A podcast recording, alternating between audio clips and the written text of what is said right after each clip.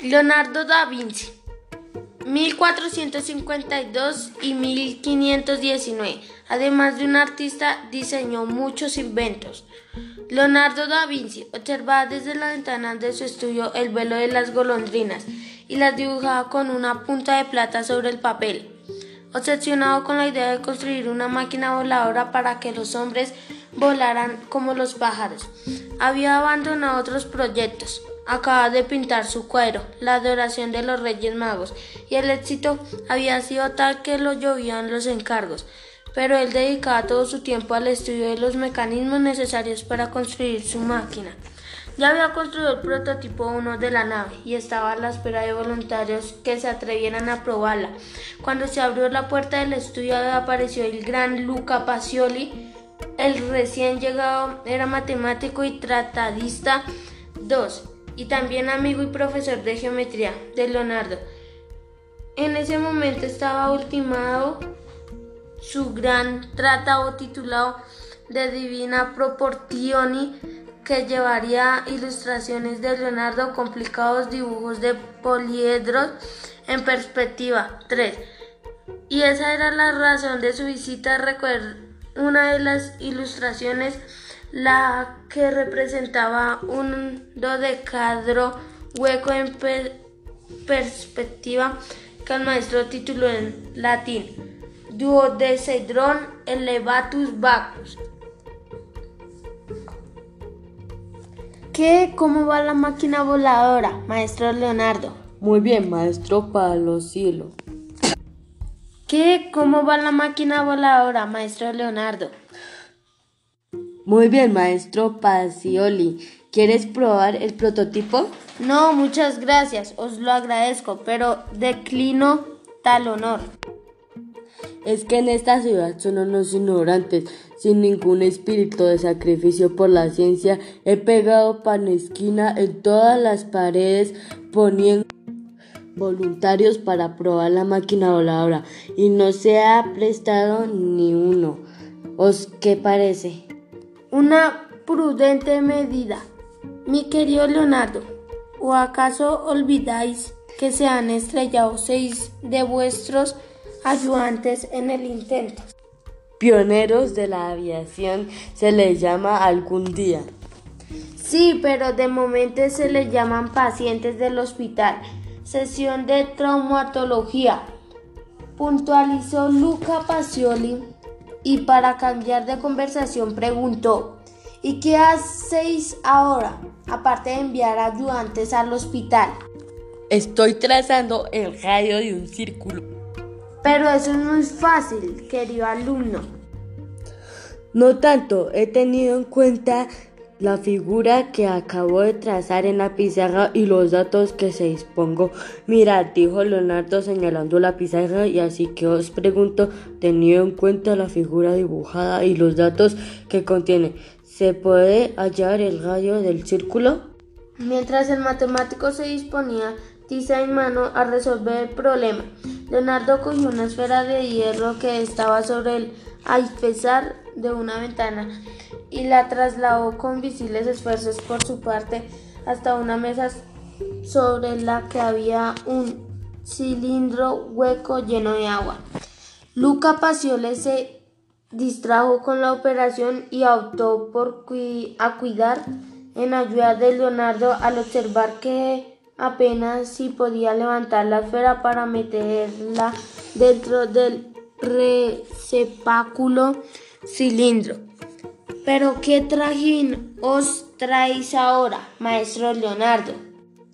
Un experimento sobre volumen y densidad. Mi querido maestro, sin embargo, amigo, y gracias por echarme una mano. Una mano y también las dos. Esta esfera pesa al menos 50 kilos. No, solamente 40. ¿Y por qué queréis meterla dentro del cilindro? Bueno, el problema es el siguiente. Colocó suavemente esta esfera de 40 kilos de peso dentro en este cilindro. Bueno, el problema es el siguiente. Colocó suavemente esta esfera de 40 kilos de peso dentro de este cilindro lleno de agua en el cual entra, extra. Bueno, el problema es el siguiente. Coloco suavemente esta esfera de 40 kilos de peso dentro del cilindro lleno de agua en el cual exactamente he ponido Observa que después de esta operación el cilindro y su contenido pesan 20 kilos y ahora me pregunto cuál es el volumen del cilindro, cuál es la densidad de la esfera. Y yo me pregunto, ¿por qué no os dedicas a pintar en vez de complicaros la vida de esta manera? Sin contar con quién pintar es más como rentable y placentero. Porque quiero pasar a la historia como el hombre orquesta. Sí, como pintor científico, geómetra, escultor, botánico, químico, inventor, arquitecto, ingeniero, anatómico, geólogo y hasta cocinero. Que tengo que previsto escribir un libro de recetas de cocina. ¿Y qué es lo que más os gusta de todo? Inventar. Tengo previsto escribir unos cuantos códices en los que te dejaré constancia escrita de mis inventos. Estoy seguro de que a partir de ellos en el futuro y cuando la ciencia y la técnica estén más desarrolladas, la, la humanidad podrá disfrutar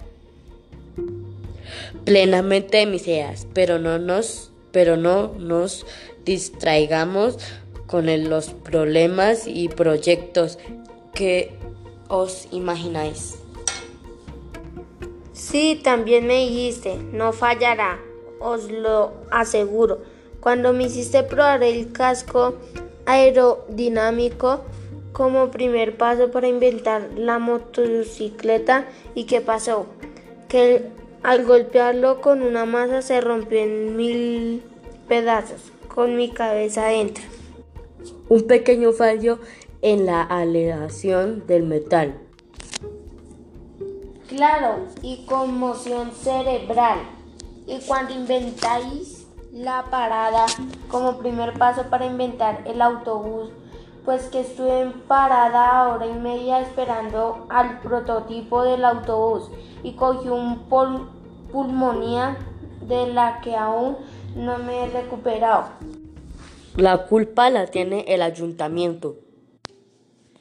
Ya, y cuando hice de modelo para los estudios de anatomía con el pretexto de estudiar el funcionamiento de los músculos de la pierna, me convertisteis para que me dejara hacer una pequeña incisión a la altura de ingle. Una pequeña incisión me despella... despellejasteis la pierna desde la ingle hasta el tobillo. Sí, pero con anestesia. Con orujo, que además de despellejado llegué borracho al hospital. Maestro Pacioli, por favor, vos sois un hombre de ciencia, no podéis fallar. Está bien, os ayudaré por última vez, pero con una condición, que me ayudéis a resolver un problema en el que me has atascado. De acuerdo, contestó Leonardo frotándose las manos. El problema es el siguiente. ¿Cómo colocar en cada casilla de un tablero de 4x4 casillas el número de tal manera que cada número colocado resulte ser el promedio de dos de los números que están en las casillas colindantes, es decir, que comparten un lado de dicha casilla? Convencido de que Leonardo no podía resolver el problema, Luca Pacioli respiró tranquilo pensando en que se había librado de hacer de, de cobaya en el experimento aéreo. Pero su tranquilidad duraría poco ya que a los tres minutos Leonardo ya había resuelto el problema de la pizarra y se acercaba sonriente con otro caso en las manos. No, el casco no me lo pongo, que tengo cascofobia. Este sí, maestro Paciole, que tiene ventalización asistida y posibilidad de adaptación de MP3 de 2 a de 2 gigas con capacidad para 40 CDs. ¿Y eso qué es? Algo que inventarán en el siglo en el siglo XXI, aunque yo ya le dando vueltas al asunto. Y así explicándole el proyecto, Leonardo empujó al matemático de escaleras arriba hasta lo alto del torreón. Cuando quiso darse cuenta, Luca Pacioli ya tenía puesto el casco y colocado el arnés que sujetaba las alas voladoras para tranquilizarlo. Leonardo añadió, ya no hay riesgo porque he añadido a las alas un dispositivo adaptable a la dirección del viento.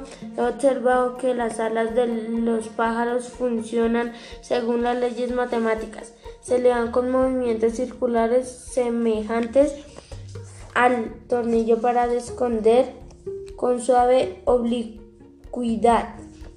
Al borde del vacío, Leonardo animó de nuevo al aterrado piloto. Sois un pionero, el primer aviador de la historia de la recién nacida aviación. En un lejano futuro, los cielos de Italia se llenarán de máquinas voladoras y la compañía que las explote bien podría llamarse Alitalia. Así que voy a patentar también el nombre Animó Pionero. Nota. En el famoso retrato de Luca Pacioli pintado por Jacopo de Barbari en el año 1494 y que se conserva en el Museo de Capodimonti, Nápoles. El matemático aparece pintado de cintura para arriba tras una mesa cubierta con un tapete verde que el aparato ortopédico, también invención de Leonardo da Vinci, que tuvo que llevar en la pierna derecha de por vida como secuencia del aterrizaje del personaje que aparece tras en el cuadro parece ser es el guardaespaldas que el matemático contrató para impedir que Leonardo se le acercara para proponerle alguna otra gesta científica.